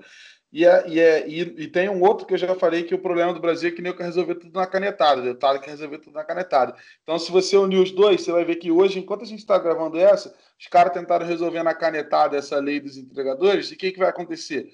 Vai dar um tiro no pé do pequeno empresário. Quem se fode é sempre pequeno empresário. Eles tentaram passar uma lei agora para poder tirar do, do, dos aplicativos quem não tem nenhum tipo de registro na prefeitura. E tem muita gente que está lá sobrevivendo de aplicativo hoje, principalmente durante a pandemia, gente, não, não, tem nenhum, nenhum tipo de registro. Então, o cara, se ele for correr atrás de registro, ele vai falir, que a gente sabe muito bem como é que é a burocracia para esses registros e tudo mais. Uhum. Então, se ele for correr atrás disso, ele vai falir e ele não vai mais poder contar com o aplicativo que às vezes está salvando ele ali. E, e, o que, que isso vai prejudicar o, o, o sei lá, o, a Dominus, sacou? As grandes uhum. redes em porra nenhuma, eles vão continuar explorando, explorando, utilizando o aplicativo. Explorando é foda, já vou. Desculpa, Dominus. Desculpa, Dominus. Mas isso aqui é porque o último podcast foi com o Yuri. É isso é. eu, eu, ia terminar aquele podcast é, falando uma coisa que eu não que eu esqueci, eu só lembrei depois. Que depois que a gente acabou aquele podcast, eu achei que o Rafael ia se filiar ao pessoal. O Rafael para, vai sair daqui e se filiar ao pessoal. Eu voto em você, Rafael. É. Foi, Maldóminos. Mas, uh, mas, sacou? Vai continuar utilizando aquela porra, de qualquer jeito não vai mudar em nada a crise, vai mudar em quê? Vai, é, eu falei isso da última vez, independente de visão política. Quem se fode, e eu já falei isso aqui no começo, é a galera que é o pequeno empresário, sacou? Ah, bem ou mal, falei isso da última vez, bem ou mal a galera teve auxílio-desemprego, teve, teve a, a suporte para funcionário, para poder o governo pagar uma parcela, empresas grandes tiveram empréstimo, caralho, é gente. Sacou? O governo veio oferecer 34 mil reais Galera, 34 mil reais não mantém empresa, sacou? E, e não é dado, não. É, não é dado, não. não. não. É emprestado com juros. E, com, sinceramente, na moral, enfia 34 mil no cu do Paulo Guedes. Isso é eu vou fazer 34. Vão me afundar em mais dívidas, sacou? É isso. Porra. Eu tava vendo uma empresa que demitiu 20 funcionários e o governo deu esse dinheiro aí, 34 mil reais. Maluco, se o funcionário está contigo há 20 anos, esses 34 mil é só para ele. É. E os outros só para pagar a multa. Porra! E a galera que às vezes não tem. A gente falou muita galera que não tem noção de empreendedorismo e valor, a galera deve estar tá achando, porra, o cara está dispensando é. 34 mil reais. Mano, 30, tem custo, empresa tem custo, sacou? Escritório custa dinheiro, igual a Karine falou já, tem aluguel, tem, tem telefone, tem luz, tem, tem funcionário, custo do funcionário, para quem não sabe, não é só o salário dele, é bem acima disso. É então, tipo, é, tem o custo do funcionário, tem a porra toda que você tem que pagar, tem imposto pra caralho, que a gente paga imposto pra caralho. Tem uma porrada de coisa, e tu vai pegar 30 aí e aí tu vai ter que crescer, aí essa porrada de coisa tu tem que pagar a parcela do empréstimo do governo. já... não é dado, não é 34 mil reais dado, é 34 mil reais emprestado. Não, não é solução para ninguém, sacou? Não é tipo uma ajuda. É, é um bem, foda-se você, sacou? E se quiser, é. eu vou fazer mais dinheiro nas suas custas. Porque tem gente que provavelmente estava mais desesperada. Tá é. é. A gente está sendo bonzinho, tá? 600 reais por mês. É. Sem comentários. Toma isso aí. É, o cara tá acostumado às vezes a ganhar dois, dois e meio. Toma aí 600, amigo. É, é o que a gente. não morrer de fome. Aí é eu vou lá e o dólar aumenta, aí a farinha que tá dois e pouco fica quatro, tá, querido? Engole é. essa aí. Aí tu pega esses 600 reais e fica na boca. É. Você falou, cara, é muito, é muito. A, o Brasil, a gente já falou sobre isso. A gente falou sobre isso ontem, falou sobre isso diversas vezes aqui no podcast já. A galera que está ouvindo já deve estar tá cansada, mas é um erro, de, um erro cultural, um erro de que vem das escolas de não ensinar esse tipo de coisa, sacou? A gente vai entrar, mas vamos focar só no que a gente não falou ainda, que é o exemplo legal que você deu do dólar. A gente, eu já cansei de ver na internet a gente falar, porra, caralho, o dólar tá muito caro, que merda. Aí nego assim, ah, mas o dólar tá em alta, o que, que isso tem a ver? O pobre quer saber de comprar o pão francês, o caralho. E o maluco, sacou? Ele, Ele não tem noção farinha, de do tá diretamente o preço do pão francês dele. Ele não tem essa noção, não é culpa dele, sacou? Não Ele é. não, ninguém nunca chegou e falou, amiguinho, senta aqui, deixa eu te mostrar como o dólar alto vai influenciar o preço do seu pão francês. Não, o conhecimento do brasileiro sobre economia é zero. É tipo. Não. E é, sobre economia básica. Eu, eu, sou, eu sou, acho que eu sou abaixo do básico ainda sobre a economia. Cara, não, mas eu acho que isso é um problema geral, assim. É, isso a gente não tem Agora que a gente. É, não tem, não tem. Ninguém. É... Pô, eu fui começar a aprender economia não foi nem na faculdade. Pô, por mais que a gente tenha tido aula de uhum. macro, de, de. Não, a gente teve micro, né? Microeconomia e análise de, análise de conjuntura econômica. Que a gente, a gente aprendeu o quê? Nada. Porra nenhuma. Aprendi Mas porra foi muito erro da faculdade, principalmente na análise de conjuntura. Eles botaram a, a, nossa, a gente junto com a turma de economia. Aí o professor foi bem sincero, ele falou: Bem, ou eu dou aula para vocês que não têm noção nenhuma disso e atrasa a galera que está fazendo economia, ou eu dou aula para a galera que está fazendo economia e vocês ficam completamente isso.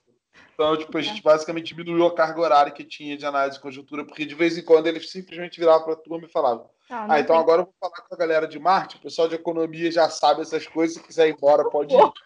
De quando falava, agora eu vou falar com a galera de economia, vocês não vão entender porra nenhuma que eu tô falando, se quiser ir embora, pode ir. Exatamente. E foi assim. O que eu penso também é que assim, né? O dólar tá alto, aí vem a, vem a madame sem julgamento, né? Aí não vou poder ir para Nova York, porque o dólar tá alto. Maluco, tu não vai poder comprar teu, tua farinha, entendeu? É, Primeiro, é, madame, desculpa, nome do... desculpa, nome, explorador. Olha, não é madame que vai para Eu já fui para Nova York, ó. Foi, foi perrengue, tá? Porque eu tive que juntar muito dinheiro. Pronto, Gomes, falei. Patrocina a gente. Patrocina a gente. Não Domes, fica com mágoa, não. Olha só, a Domes é minha vizinha, tá? Não, é, não falei é. assim dela. Eu gosto muito. É. Manda as pizzas pra gente, Domes. Manda é, um brinde eu, eu tava, a gente estava falando antes de começar a gravar sobre aquele, os stories que você tem feito e tudo mais, e sobre essa, essa questão de você tipo, dar um, um suporte, dar uma orientação para a galera que está começando agora. Eu acho isso legal para caramba. É, eu acho que é uma, é uma coisa que a gente acabou aplicando na Fênix, até porque tanto eu quanto o Rafael a gente dá aula é, dar palestra. Um curso, né? É, a gente, a gente gosta disso, é uma parada importante, a gente gosta de falar sobre a nossa área, mas eu queria que você falasse um pouquinho sobre isso, assim, de, tipo, por que, que em algum momento você olhou e falou, cara, tipo, eu vou dar a receita do meu, do meu brownie e eu vou ajudar a galera a, a, a, fazer, a, a se virar, entendeu? A entender como é que as coisas funcionam. E também e aí já complementou, igual o pessoal do Roda Viva aqui, eu já estou pegando carona. já complementando a pergunta do meu companheiro. é, é, já complementando aqui, eu queria que você falasse um pouco da questão da, das mulheres que empreendem, de mulheres empreendedoras. E aí eu vou fazer outro adendo que eu posso falar que o Rafael está aí de prova, que a maior parte dos melhores clientes que a gente teve foram mulheres. Eu acho que as mulheres são as, foram as clientes mais racionais e, e e que entendiam realmente do próprio negócio que a gente já teve. Bom, me sinto incluída então, tá? Você também. Sinta-se incluída. Bom, muito obrigada. É, qual foi a primeira pergunta mesmo? Brincadeira. Não, é sério. Peraí. É, então, Não, que você, é, sobre a questão você... da receita, né, de ajudar. É, isso, isso de ajudar uhum. a galera nas histórias e tudo mais. Quando eu comecei, eu lembro que eu mandava o Instagram estava começando a bombar, essas boleiras que fazem bolos lindos e tal, estavam começando a ficar famosas. E eu ia lá no direct, oi, tudo bem? essa embalagem, você comprou aonde? Ou se você não se importar, eu não quero essa receita, não. Já vi assim, né? Não quero essa receita, não. Porque eu acho que o povo já acha que você quer tudo dele, né? É, mastigado. E eu não tinha resposta. Eu achava isso tão assim, porque eu falava, gente, eu nunca faria isso.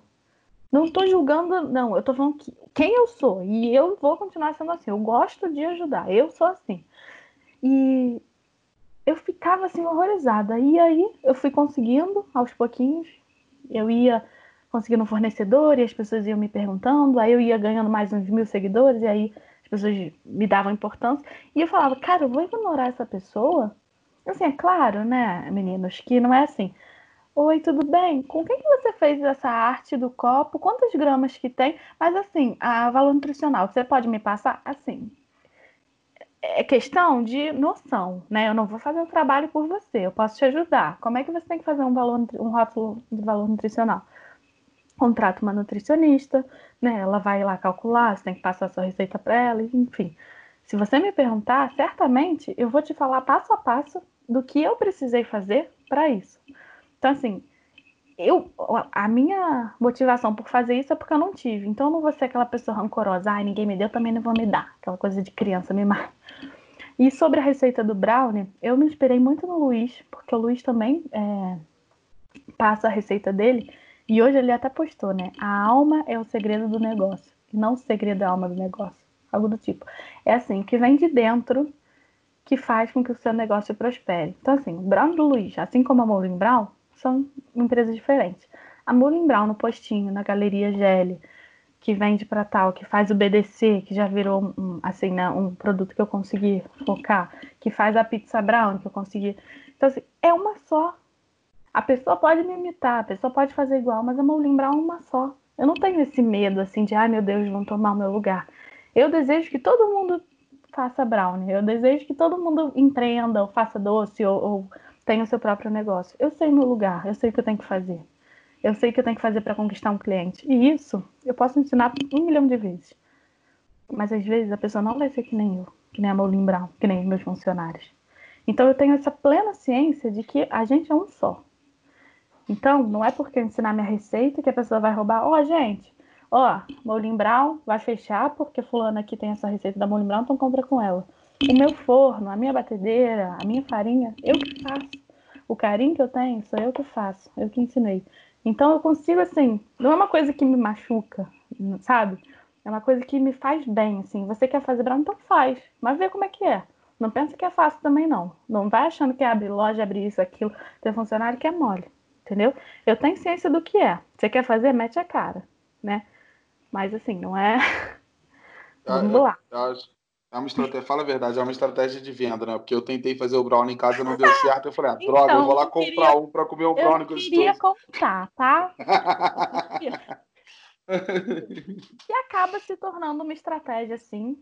Assim, que eu vou ser sincera, não foi por querer, mas eu acabei recebendo, mandei pro Otávio até no dia que vocês publicaram, vocês fizeram arte. Falei, Otávio, olha isso. E não parava de gente salvar a receita e enviar para não sei o quê. Não sei quantos milhões de prints teve, né? Porque iam achar que eu ia pagar, me arrepender. De forma alguma, tá lá. Se alguém pede, eu mando.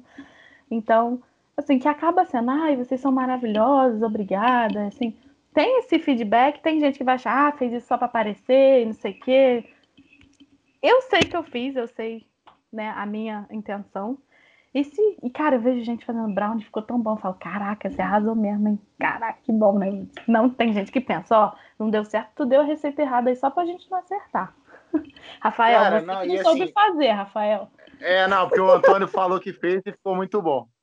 Ah, é. então, bom. Que bom. O... Mas sabe qual é a questão? É que as pessoas não entendem que o seu produto, ele, ele não é só o brownie.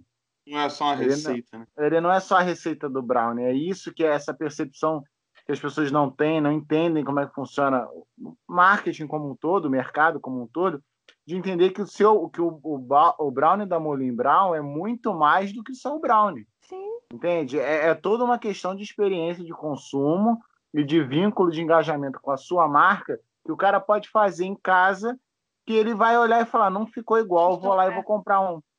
Eu Porque a experiência de consumir é. o seu é outra. É, outra. é a sua, é, é, aquela experiência, entendeu? Então você conseguiu se posicionar nesse sentido. Então eu, eu achei válido pra caramba, achei super legal, uma atitude maneiríssima, porque de fato, e entra até na questão de, de é, comodidade, cara. Ah, é legal, você vai fazer brownie uma vez, vai fazer outra.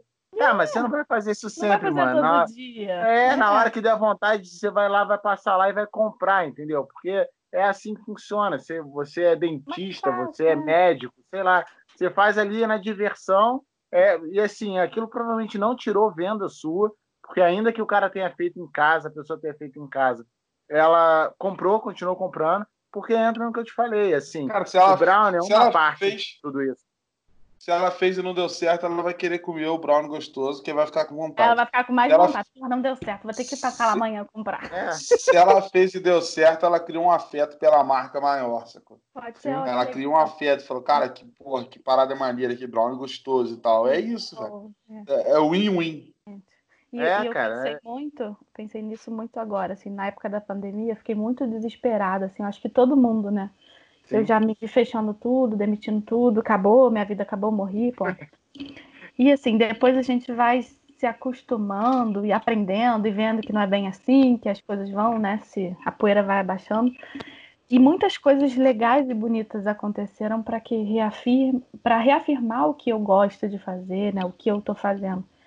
É muito bonito você ver, ai, meu avô tá fazendo aniversário, você pode, por favor, escrever uma cartinha para ele, enviar um brown, um brown. Claro que eu posso. É tem no... Você vai falar, não, pô, desculpa, minha letra é feia. Não, cara, você tem que ser profissional. Olá, boa tarde. Por mais que seja a pessoa mais ignorante do mundo, né? Porque eu não sou daquelas que clientes têm sempre razão, mas a gente tem que ser sempre educado, né? Sim. Bom, e e o cliente não tem sempre razão. E não tem, né? Se tiver algum cliente aqui me ouvindo, eu é, amo vocês, mas nem sempre vocês têm razão. O, até, o atendimento falando isso para cliente, o cliente não tem sempre razão. É, mas. eu tô falando a verdade. Ela, ela, ela sabe disso. Se eu achar que ela tá errada, eu vou falar. Karine, não, tá errado. Pode ser a opinião de vocês, tá, gente? Eu não quero ser chata. É, não. Eu tenho... chato, apesar de eu ser muitas vezes. Cara, já aconteceu, né? Assim, é o que o Rafa falou, o atendimento sou eu, né, cara? Então, eu não tenho, eu não tenho o menor pudor de falar que o cliente fez merda, cara. Não cara, tenho. Não calma. Não, é a minha, não é a minha praia. Eu não sou o tipo de pessoa que passa pano para quando o cliente tá tem errado. Tem que falar, e tá certíssimo. Sim, porque é você isso? quer o bem. Você quer o bem da pessoa, é isso. Eu tô te pagando todo mês. Se a minha venda cair, acaba em você é também, é, é, isso. Assim, enfim. E aí, é, bolo, fui levar bolo. O rapaz que trabalha com a gente na entrega estava parado porque ele era mais velho e tal. Aí você vai, aí eu afastei as meninas da produção. Aí eu que fazia o bolo, eu que entregava. Aí a namorada morava em outro lugar, foi pedir para entregar um bolo pro namorado, que era aniversário. Aí você vê a alegria da pessoa, sabe? Você leva tantas coisas boas que eu falei, cara, realmente não é só brownie. E eu falo para as meninas, meninas, atendimento trata alguém bem. O cara, não importa o que ele compra, ele pode comprar 100 reais ou 5 reais. Ele é tão importante. Porque o cara que compra 5 reais, ele pode voltar todo dia. No final vai ser 100. O cara que compra 100 reais pode comprar uma vez só. Então, assim, ter um cliente na loja, ter uma pessoa que se move, que, que te divulga, que pode comprar um browniezinho e falar é o melhor brownie do mundo, ou fui muito bem atendida por fulano, ciclano, né? A gente tem esses feedbacks e assim, tanto um dia que uma pessoa elogia um brownie quanto elogia um funcionário meu, para mim acho que não tem diferença nenhuma. Nenhuma. É, tão importante quanto você vender um brownie. E as meninas aqui da produção, eu sempre falava também, né? Eu e mais uma da produção, agora somos duas só. E eu falo, gente, é tão importante. A Marcela agora está na produção e se ela ouvir isso, vou mandar para as meninas. Eu falo, tão importante quanto fazer um brownie é limpar a cozinha. Não tem diferença nenhuma. A gente fica metade do tempo fabricando, outra metade do tempo limpando. Cara, higiene é, é o mínimo de saúde da tua empresa, entende? Então, assim, é, o que, que é? Não é só brownie, maluco, não é só brownie. É você é, limpar, é você saber qual é a norma. Você não pode ter plástico, não pode ter madeira e tal. A tábua tem que ser assim, a colher tem que ser assim, não sei o quê. As pessoas veem que elas compram. Né? Quem critica mais é o fabricante, não é nem o funcionário, não é nem cliente, né? O cara que fabrica, ué, você usa essa tauba? eu falo, não, não posso usar. Então, assim, é muito detalhe. Um exemplo que eu dou, às vezes a gente posta lá alguma coisa sem luva. A vigilância sanitária não indica que a gente use luva na cozinha. Você vai explicar isso para o cliente? O fabricante, todo fabricante sabe disso. É muito mais higiênico uma mão com álcool do que uma luva de plástico, você não sabe como vê, passou rato lá. Você vai explicar? Olá, a gente manda um textinho, a vigilância sanitária, não sei o quê. Então, assim, é muito detalhe que faz com que a gente. Olha só onde veio, né? Vigilância sanitária. Começou com Brown. Enfim, gente, falei muito. Mas essa, essa questão do atendimento que você falou, essa questão do atendimento, cara, eu vi um negócio, aconteceu um negócio com um amigo meu essa semana, que a Na gente tinha. Não! Ah. Fica tranquilo. É... Vocês me falem. É, não, é um, é, assim, é um caso que a gente via na faculdade, ouvia na faculdade, e eu tive agora a, a certeza de que, de fato, isso acontece, que aconteceu com um amigo meu. É, um amigo meu foi é, comprou um carro novo. E aí ele estava, porra, um tempo, um tempo nessa escolha de saber o que, que ele ia comprar, o que, que ia fazer, não sei o quê. E aí o que acontece? Ele mora no Rio e aí ele mora do lado da concessionária. É... E o que, que acontece? Ele estava na escolha, ele foi, e ele é um cara mega tranquilão pra caramba, assim. Se ele tiver de chinelo, ele vem aqui às vezes em casa de chinelo, vem dirigindo, ele é um cara que tá tranquilo. E ele foi, ele falou, tá, eu tava como eu tô em casa, e pô, pandemia, cabelo grande, chinelo. Chegou na concessionária, ou na Barra da Tijuca, olharam para ele, e uma, uma deu o preço acima do valor do carro, do que, o, que, que ele sabia que o carro valia. E, tipo, foram lá e botaram o valor muito maior, e ele olhou e falou: caralho, mas eu acabei de ver o preço na internet dessa mesma loja e era outro.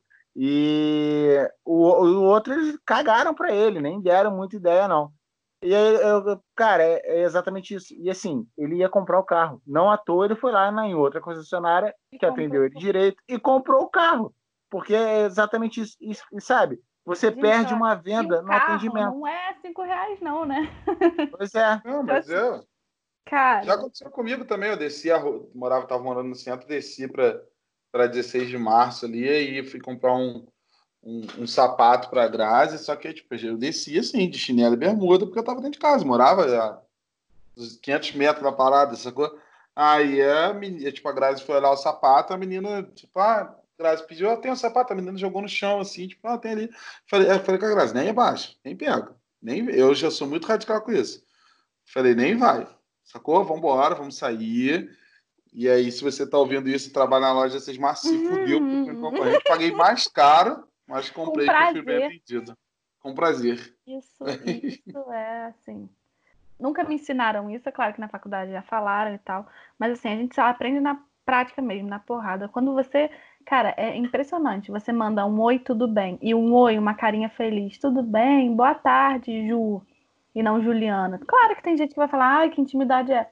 Interessa, entendeu? Eu, eu tô criando intimidade com o meu cliente a ponto dele se sentir livre para falar comigo. Qual é a sua dúvida? Posso te ajudar? Quanto é esse bolo? 100 reais? Não. Oi, esse bolo é 100 reais, mas tem essa opção, você pode montar esse recheio. Eu escolho se eu quero vender no dia ou não, da forma como eu falo. Então, assim, por isso que as pessoas mais velhas, né, que vocês, até o Rafael falou no, de empreender, cara, uma pessoa mais velha com a tecnologia, atendendo uma pessoa mais nova, ela pode sim se prejudicar. Ela vai digitar como ela fala: Oi, tudo bem. Ela pode querer dizer: Oi, tudo bem. Você tem que dar entonação ao que você escreve. Tem que dar entonação. Que eu, eu tava lendo isso esses dias, eu falei, cara, isso é muito real, né? Você precisa. É... Quando você faz uma carinha feliz, você sabe que a pessoa está sendo simpática. Quando você fala oi, mas será que é essa pessoa mais velha? Ela não sabe fazer carinha? Então, assim, são pequenas coisas, quando você vai responder, que isso faz total diferença. E isso é um atendimento também. Né? No Instagram. Essa que, essa que... Não, sim, mas a, tipo, as redes sociais. Cara, as redes sociais. É, o que a gente Eu falo vê. Que o Instagram é mais um funcionário meu. Sim, sim. Mas ó, a bem da verdade é que o que você está falando da galera. É... E assim, eu acho que é uma questão de evolução da, da sociedade, né? Essa questão do tempo, da idade.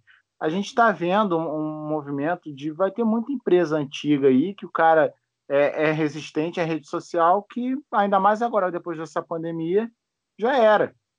Já era. É, a, a, relação, a relação de consumo é outra, a relação sabe? É outra, é outra situação, é outro, outro ponto. É, por exemplo, vou te dar um exemplo, vou dar um exemplo prático, que foi até uma coisa que eu acabei comentando contigo, que eu descobri que a sua irmã tinha um sebo, né? Sim, é, estante virtual. É, eu estava procurando sebo, porque quem me conhece, eu sou um doente que, no, que compra livro até quando até quando não precisa, né? Até quando faço... não consegue ler os outros. Aí. Não, é. É, é normal. Do... Não, é. peraí, isso aí não é dessa porque isso até eu faço. É, mas isso também é um problema. Né? Não, não é porque você também faz que é normal. Não é, não é normal. É, são não é dois, é normal dois... ter uma fila de uns 20 livros na frente do que tu tá lendo. É, na... na... Então, vai. Então, o que acontece? Eu, eu comprei um livro essa semana, semana passada de um sebo de São Paulo, que eu achei no Instagram. É um, um livro que tava, que, tipo, porra, tava metade do preço da, da Amazon, é, e novo e tudo mais.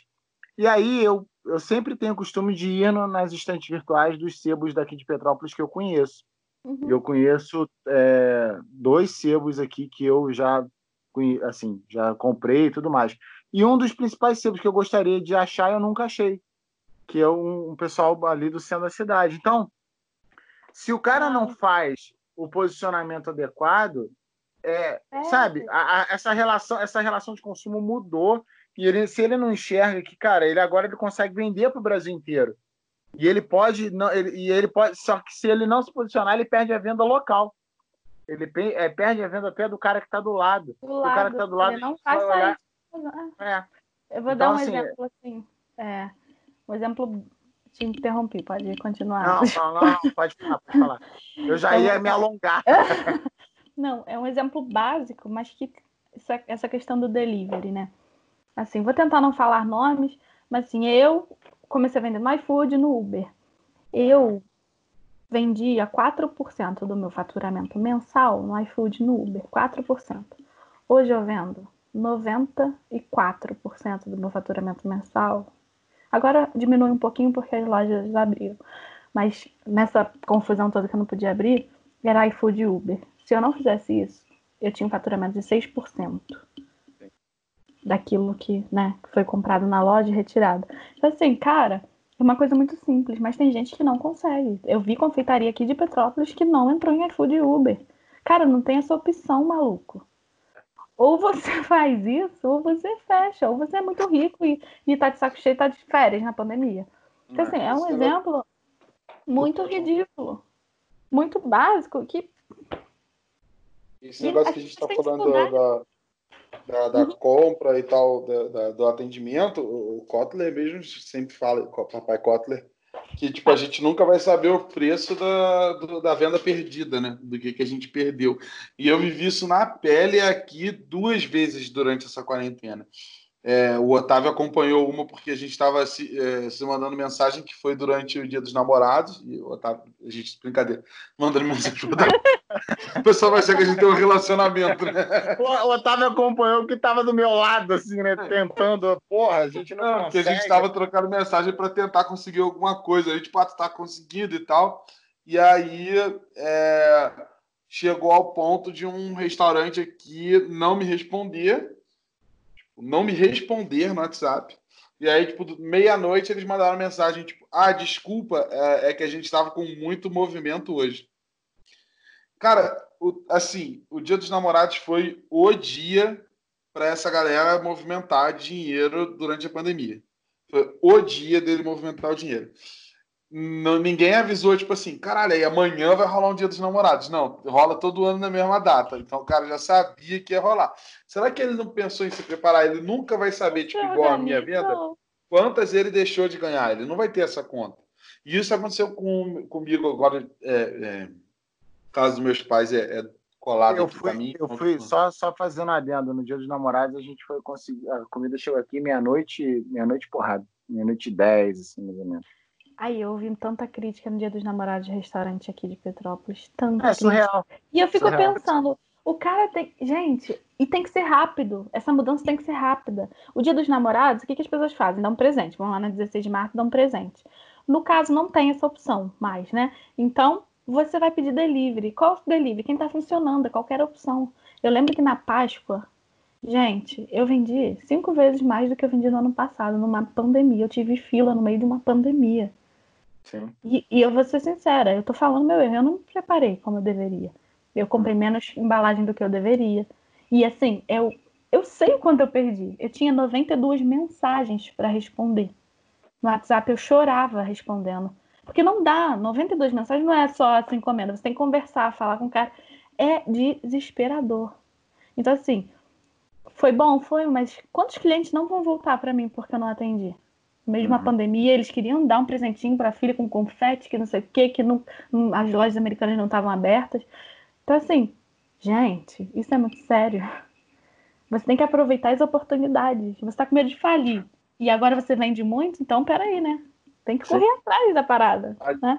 esse dinheiro perdido não, não, não, não tem dados, não tem números para contabilizar. Eu acho que eu não quero nem só... saber, sinceramente. Só para completar, aconteceu comigo esse final de semana de novo, assim, só que esse final de semana é, é, é, é o tipo de exemplo que o, o cara que está querendo empreender, quer aprender, quer ouvir, é o tipo de exemplo que você nunca vai querer ter no seu negócio, porque, tipo, é, meus pais queriam comprar salgados fritos, uhum. então, centro de salgado.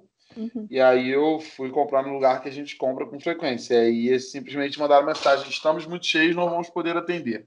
Foi essa a resposta. O que, que eu fiz? Entrei no iFood, procurei outro lugar, até liguei para o lugar é, e pedi o centro de salgados que veio melhor, mais barato e mais rápido.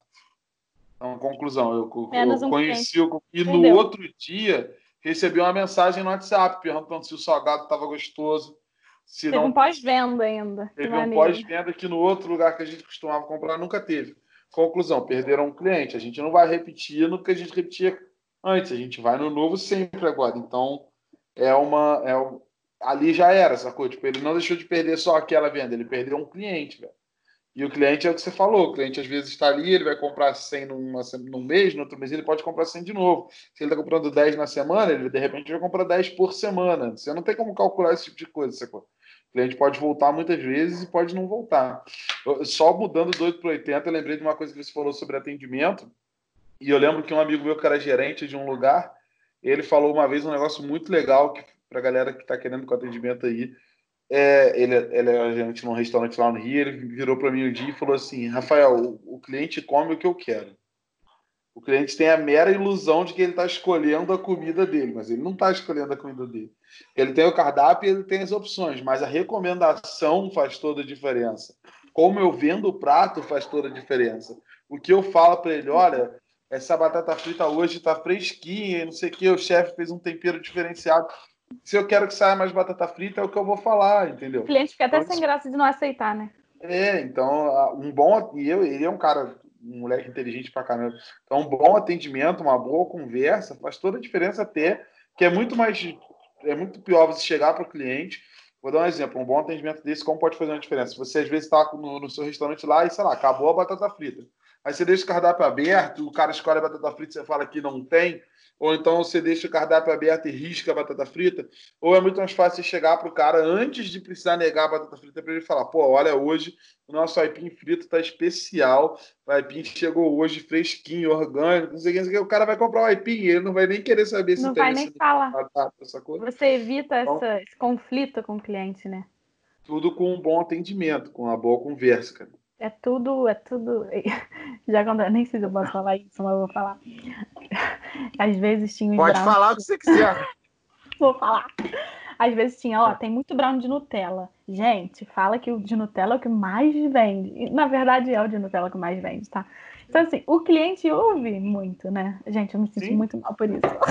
Mas é verdade. Não, mas é verdade. O cliente cara, ele é influenciável. A gente precisa, cara, se eu preciso vender mais desse, é venda. Eu trabalho com venda. Só, é bom o cliente, ele, é bom o cliente ele, ele, ele, ele admitir que ele é influenciável. Eu, sempre brinco, eu sempre falo com eles que tipo, eu sou o cliente trouxão. O Otávio outro dia ficou rico, porque tipo, a gente. Eu, é, eu saí para Tem um tempo isso, lógico, né, na pandemia, mas eu saí para comprar uns biscoitos pra gente no escritório. Não sei se tu lembra disso. Eu saí para comprar uns biscoitos, daí eu voltei com, tipo, vários pacotinhos de biscoito amanteigado diferentes, de diversos sabores. Aí eles, tipo, que porra é essa?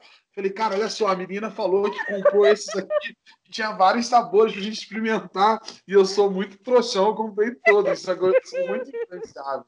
Então, Mas clientes, tenham essa experiência. Aceitem a sugestão do chefe. Sejam influenciáveis. É maravilhoso. É, o é mundo é bom, dos influenciáveis é. é muito bom. É muito bom. A gente experimenta sempre coisas novas. Compra por isso. Entendeu? Aceita, prova. Às vezes tu nunca comeu um biscoito é. pegar de goiabinha, tu vai ser trouxão, vai comer, é o melhor que tu tem. É isso aí. Seja trouxão. Seja, seja o cliente é. trouxão. A Se o cara falar, pô, de Nutella hoje tá muito bom, compra tá, de Nutella. Então, compre, seja trouxão. Tá bom. Um brownie, de, um brownie de café, né? Que ele, assim, é aquele abacaxi. Nossa, que é maravilhoso. pois é. O brownie de café é maravilhoso. Gente. Meu Deus. Eu e comprei. Aí? Qual foi o dia que eu comprei? Tu ainda me perguntou assim: por que tu não comprou de café? Teve um dia que eu comprei, eu, caralho, eu esqueci que tinha café, mano. Eu, porra, aquele brownie é muito Vamos bom. Vou mais o brownie de café, vou explicar por quê. As meninas falavam muito, né? de café vende muito e tal. E acabou o cara que não vendia muito, que era o brownie de café, a gente botou ele no topo.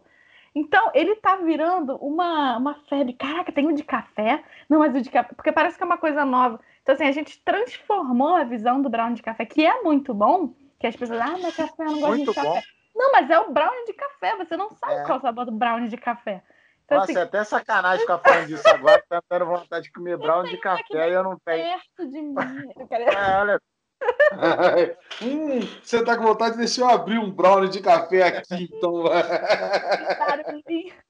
então, assim, é, sabe? O cara foi influenciado. Aí uma menina, uma cliente nossa, comprou seis brownies de café, que era o que tinha no quiosque. E aí ela ainda postou assim: Meu Deus, eu acabei com o estoque da Moulins de de café.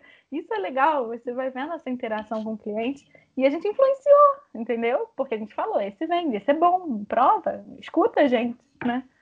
Ah, é assim, uma coisa que eu acho muito legal. É eu não estou fazendo elogio por, por fazer, porque você é cliente nossa, não. Estou fazendo porque eu acho legal quando a gente vê é, um empreendedorismo e um trabalho de cuidado de marca que você tem, assim. Que Até é essa questão. era consumidor antes de você ser cliente. É, é verdade. verdade. porque eu já entreguei para vocês. É verdade. Eu entreguei para vocês. É verdade. Então, assim, é, eu, eu acho muito legal o seu cuidado de inovação, assim, de, cara, vamos fazer um, vou fazer um brownie diferente, de um sabor diferente, com cookie, com o que for, uhum. porque eu acho que isso tá, também está muito dentro do que as pessoas precisam fazer. Assim, você gerar uma gerar coisa uma nova. Cliente, é, né? E às vezes, assim, não vou dizer que você vai acertar sempre. Você pode errar, você pode fazer um sabor que a galera não curta. E não vai. Sem dúvida. Mas, no geral, se você não se movimenta, você para no tempo. Você para com aquilo ali. Eu tenho só Nutella, café, é, limão, e é isso. Aí a pessoa. Ah, beleza. Se você consegue é. gerar esse interesse, essa parada, nossa, caramba, saiu um novo. Cara, sabe? E, e aí você que tá ouvindo aí. É, é, você que tá ouvindo aí que tem, sei lá, uma hamburgueria, que é uma parada que todo mundo tá fazendo hoje em dia, né? É, pensa, pensa nisso, sabe? Tipo, inova. É, eu diferente, vejo... né? Tem é, diferencial. Eu, eu Aquela hamburgueria um tem aquele pão. Sim, eu tenho um primo que ele tem, dois primos, né? Que tem uma hamburgueria aqui na cidade. Uhum. E, cara, eu acho muito legal isso, porque ele tá sempre inovando. Ele tá sempre fazendo um sanduíche diferente, com uma parada diferente. É, porque, cara, é isso que faz a parada rodar. Pode dar certo ou pode não dar. Mas uhum. é, o ideal é você, assim, você cria esse relacionamento com o teu cliente, de, pô, vamos fazer, vamos, vem testar, vem ver se você gosta e tudo mais. E, e, é, e gira, gera um engajamento muito Sim. legal. Eu acho é uma coisa que falta na maior parte das empresas, é essa preocupação, esse cuidado com o produto em si, em termos de, de engajamento, de envolvimento, de relacionamento com o cliente. Porque a galera às vezes só faz e o cara vai lá, consome e acabou, entendeu? Então. Não, é. Eu tô lembrando, é, quando eu comecei, eu só queria fazer brownie, né? Eu, eu, eu, tinha uma cabeça muito fechada, assim, eu reconheço isso. Não, cara, eu faço brownie, quem quiser vai comprar brownie. Sim. E aí a minha mãe falava, Karine, então tá bom. Então tá bom. Eu sempre fui muito então tá, assim. Se é assim que você pensa, então tá bom. Então vai lá, quebra a cara. E assim, eu falo com propriedade para vocês. Se eu não tivesse feito o brownie de colher, que é o copinho, o BDC, eu já tinha fechado. Uhum. Então, assim, eu mesmo levei as minhas porradas, sabe? Eu aprendi com os meus erros. Minha mãe falou: tá bom, Então fica com brownie tradicional aí, porque nem recheio tinha, né? Ah, não, fazer recheio. Máxima bordinha da lata, igual o Luiz fez. O cara queria uma marca, ele já tinha um, um público que comprava aquilo, ele não precisava inovar. Eu precisava, porque minha venda estava caindo, Sim. né? Então, assim, é, eu vendi um brownie na latinha, um pedacinho de brownie numa latinha de leite condensado. A gente reciclava essa latinha, eu comprei uma tampa diferente, colei lá. Eu vendia 5, 10 por semana. Eu comprei um, um pote de plástico, botei um recheio lá. Eu vendi 2 mil por mês. Sim. Você entende assim como é que você precisa ter um cuidado na sua embalagem, não é só no seu produto, não, porque a lata era gostosa. Sim. E a lata era a mesma coisa que tinha no copo. Você bota um leitinho, não sei o que de Nutella, que aparece o recheio, o negócio tá molinho, tá. Cara, isso é uma diferença tão absurda na venda. Que, assim, é, você tem que comer com os olhos, tem que ser bonito. Né? Ai, não importa. falar que não é até a percepção do cliente afeta, porque eu comprei tanto quando era na lata quanto quando era no, no compro tá agora. Quando E eu não sabia, tipo, que você falou que é exatamente a mesma coisa. Você entende? Isso é, era outro produto para você, né? De fato, você está vendo ali o copo, né, cara? O copo Aquela tá lata, vendo. pô, que lata bonita, amarelinha. O copo é o quê? Nossa senhora, nossa, mas esse tá muito recheado. Hum, mas eu esquentando. É. Hum, sabe? Você já cria a necessidade do cliente. Ele não precisa comer brownie. Ninguém precisa comer brownie. Se a minha empresa fechar, ninguém vai morrer. É. Você entende? Mas eu acho que as pessoas precisam comer brownie sim, tá, gente? Sim, compra, compra. compra. É, mas eu acho que. Olha a felicidade, mano. É, eu acho que isso é um ponto fundamental que entra no que a gente estava falando antes, entendeu? A questão toda não é a receita do teu brownie. Você vê, a pessoa pode fazer, cara, mas será que ela vai ter o teu cuidado, a tua preocupação, o teu pensamento de inovação? Então, assim, é, se você está ouvindo a gente, se você pensa, ouvindo e vendo, né? Porque se você está vendo isso no YouTube, você está vendo Esse a nossa. Esse foi o podcast que a gente mais carinha. quebrou a quarta parede. A é é verdade. Tá falando, se você está ouvindo a gente, é lógico que tá ouvindo. É, a gente é verdade. lado a lado, cara. É, já tem números dobraram do primeiro para o segundo podcast. 100 mil inscritos no canal já e estamos cheios de patrocínio. Tem como Não é saber é... quantas pessoas ouvem a gente? Tem, tem. A gente tem, tem todos os dados de quem ouve. 50 é, mil ouviu. pessoas vão ouvir esse podcast. Ué, amém, é isso. Para glorificar de pé a igreja, vai. É Cara, isso. Acredite. Eu não posso nem. A, a, gente botou o terceiro. Hoje, a, a, gente botou o terceiro no ar e esse é o quê? Sei lá, o décimo que a gente está gravando, ah, o décimo. Sei lá. Deve ser. Que legal, gente. Ainda, ainda tem muita coisa para ir pro ar ainda, mas tá indo. Hoje. Quem sabe algum que for pro ar não vai viralizar, e aí quando tiver no seu já vai ter é 50 esse, mil. Gente, é, é verdade. De é repente o seu vai ser. Vai viralizar, é, vai... positivo, cara. Não, a, Cari, a Karine é influenciadora, cara. Eu não duvido eu nada, não. Eu Karine sou... faz a galera. Eu tenho, eu tenho 2 mil seguidores. Ah, mas, é, mas olha só, influência, Funciona, influência, tá? Isso é uma coisa, isso é uma coisa legal de ser falado. Influência não está ligada à quantidade de seguidores, mas a, a capacidade tá? de influência.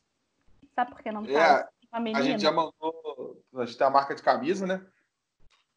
Está vendo pelo YouTube, a gente está mostrando. Gente, vocês são muito. Vocês pensam em tudo, hein? Ah, ó. A gente já mandou a marca de camisa. A gente já mandou camisa pra gente que tem, tipo, muito mais seguidor no Instagram e etc., do que a Carol, que é que foi no segundo podcast. Se você está ouvindo isso, obrigado, Carol.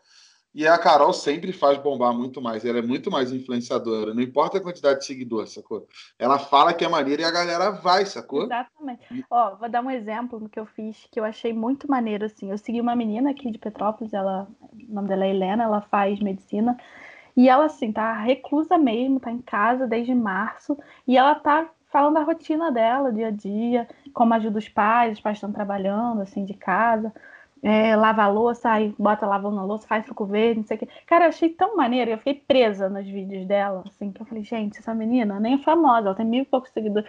Sei lá, eu fiquei presa e ela não tem vergonha de falar, ela, se não quiser ouvir, dane-se mesmo. Você vê que ela é tão verdadeira. Eu não mandei recebidos para ela, mandei sim. A Molin Brau mandou, e ontem eu tive fui influenciada digitalmente pela Heleninha. Aí uma pessoa passou lá na loja, porque foi abastecendo o posto, olhou para o lado, viu minha loja, lembrou que viu. Então, assim, eu falo, gente, e ainda mandei uma cartinha, não importa o número de seguidores que você tem.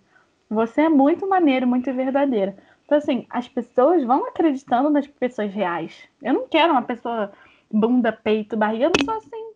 Não tô é julgando. Mas eu não vou seguir uma coisa que eu não sou. Eu não vou achar que eu vou chegar naquilo porque eu não sou assim. Nem quero ser assim, entendeu? Então, assim, quero pessoas reais. Então, eu quero que minha uhum. marca atinja pessoas reais. E a gente fez o Despojado justamente para isso, para bater um papo com a galera que pensa assim e tal. A gente não, não, quis fazer um programa de entrevista, a gente quer conversar com gente maneira. A gente se inspirou muito no Flow, tipo, os caras, foda-se, eles falam o tempo inteiro que se inspiraram no Joe Rogan. A gente. O pontapé foi tipo, a gente estava assistindo tanto Flow que a gente falou, ah, vamos fazer um, sacou? Então a gente. E hoje eu estava assistindo Flow, porque eu assisto todo dia aquilo. E hoje eu tava assistindo e o Monark falou uma parada que foi, tipo, porra, muito irado, que eu pensei, cara, que irado, cara.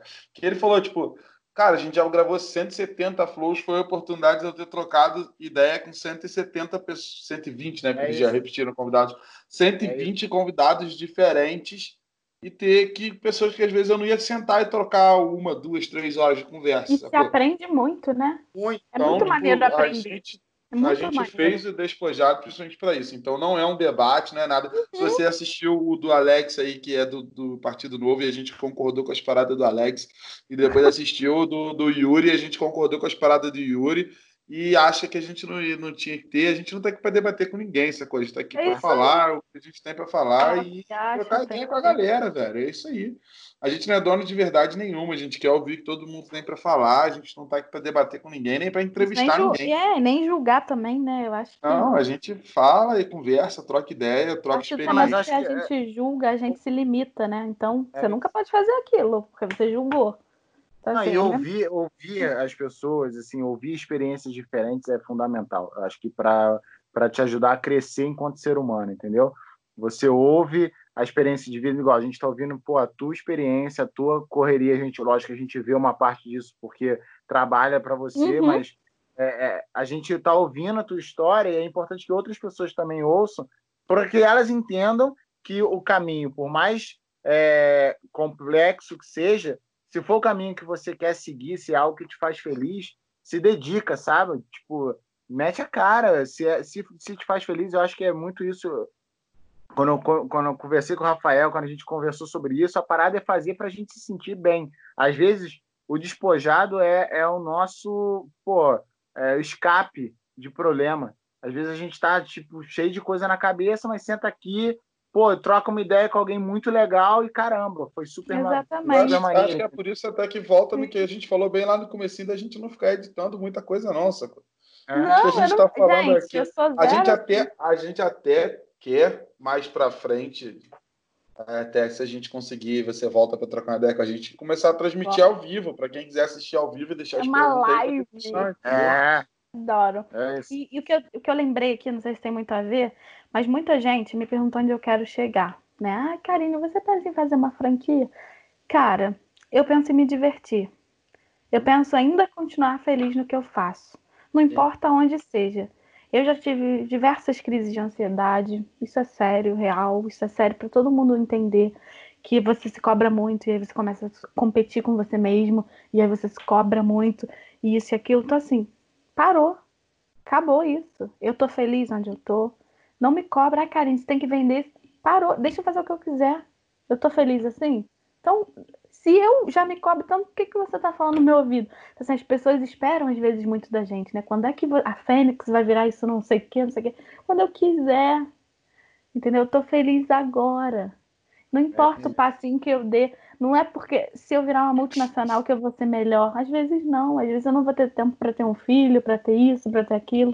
Então eu sou muito feliz no que eu faço, mesmo sendo pequeno. Eu consigo ter um espaço, eu posso estar aqui. Às vezes, se eu fosse um pouco maior, eu não conseguiria ter esse espaço com vocês, de compartilhar a vida, isso. Eu consigo ir, se eu quiser, daqui a pouco ir no drive tudo do McDonald's e ninguém ficar me enchendo o saco, me, me conhecer, entendeu? Então, assim, às vezes o natural, o simplão, é mais maneiro. Não sei o que é ser famoso, não sei o que é ter uma grande empresa. Talvez eu queira ter um dia, mas assim, é viver hoje, né? Eu trabalho muito isso. Por mais que seja difícil, sou uma pessoa extremamente ansiosa, mas é viver o hoje, se organizar, se planejar. Eu tô aqui com uma listinha de coisas que eu tenho que fazer. Vocês têm muitos nomes aqui, inclusive, vocês estão muito aqui, sabe? Mas assim, é isso. botei no papel, tira da cabeça e vamos. É isso, não, mas é, é, é isso. É, é, é viver para ser feliz, né, cara? É aproveitar as experiências que a gente tem, a oportunidade que a gente tem, porque a vida, pô, às vezes ela pode parar num, num, num nada, assim, do nada. E, e parou, né? A gente parou, eu comecei a ver a lua, o sol, coisa que eu nem parava é, pra ver.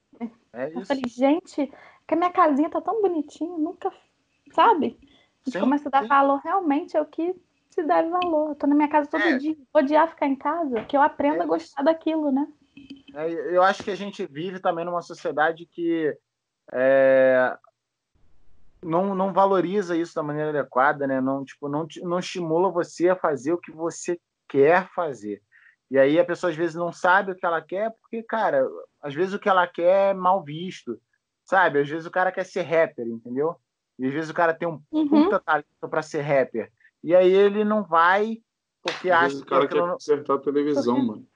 É isso, é. O cara consertar a televisão, é Deixa ele. Então fala, cara, não é aqui teu espaço. Eu tenho um amigo que fala, ai, Karina, eu começo as coisas não termino. E eu falo, cara, você começa. Agora ele tá fazendo tatuagem. Eu falei, cara, que maneiro, porque tem gente que nem isso consegue começar. Você já, já teve a vontade de comprar uma máquina e fazer uma tatuagem, se valoriza, né? Então, é isso, pequenas e grandes coisas. É verdade. É. O Rafael.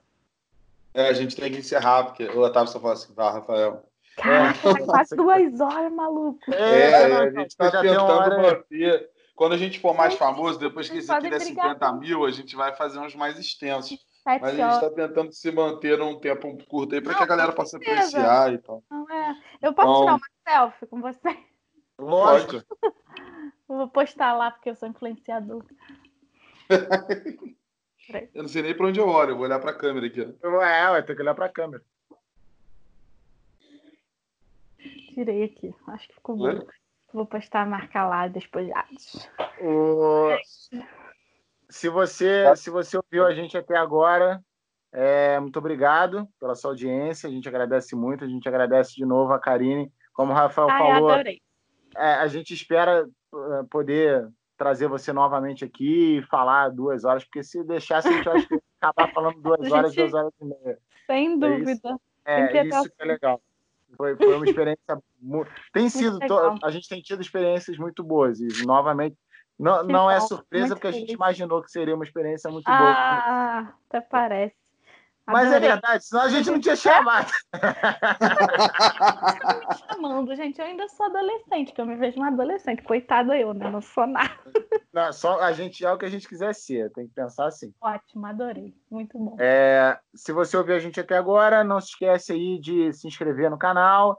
É, você gostou, tenho certeza que você gostou da nossa conversa com a Karine, ouve os nossos outros podcasts, é, segue a gente no Instagram também e, e segue a gente no Spotify, tá? É, se você Deixa tiver. A Karine, as redes sociais dela aí pra galera. Aí, ah, sim, por favor. Ó, eu tenho três redes sociais, tá? Ó, tem o Molin Brown, que é o, o, o principal, minha fonte de renda, que é a do Brown, arroba Moulin Brown, M-O-U-L-I-N, B-R-O-W-N. Não devia ensinar isso, né? As pessoas têm que já saber, porque é uma marca muito famosa, parece. Tem o Karine Moulin, né, que é o meu pessoal, eu faço, falo algumas coisas lá, também sou meio influenciadora aí. E tem o K Escreve, que eu gosto muito de escrever e de fazer reflexões e tal. Então, se você tiver interesse aí, vai nos três aí. Falou! É isso, pessoal. Obrigado Obrigada, novamente, Karine. Se você, tiver, se você tiver alguma dúvida também, ou quiser mandar alguma sugestão de pauta de pessoa para gente, ou se você quiser achar que é válido a gente conversar com você, com você. manda sua mensagem para gente. É, aí, se você às vezes também não tiver ideia de ninguém, tiver ideia de uma pauta, tipo, fala de alguma coisa, a gente acha alguém, velho. Tem caô não, é, a gente acha alguém da coisa. Vou olhar os outros podcasts. Desculpa, Dominus aí. Ah, é Dominus. Patrocina a gente. Rafael tá na.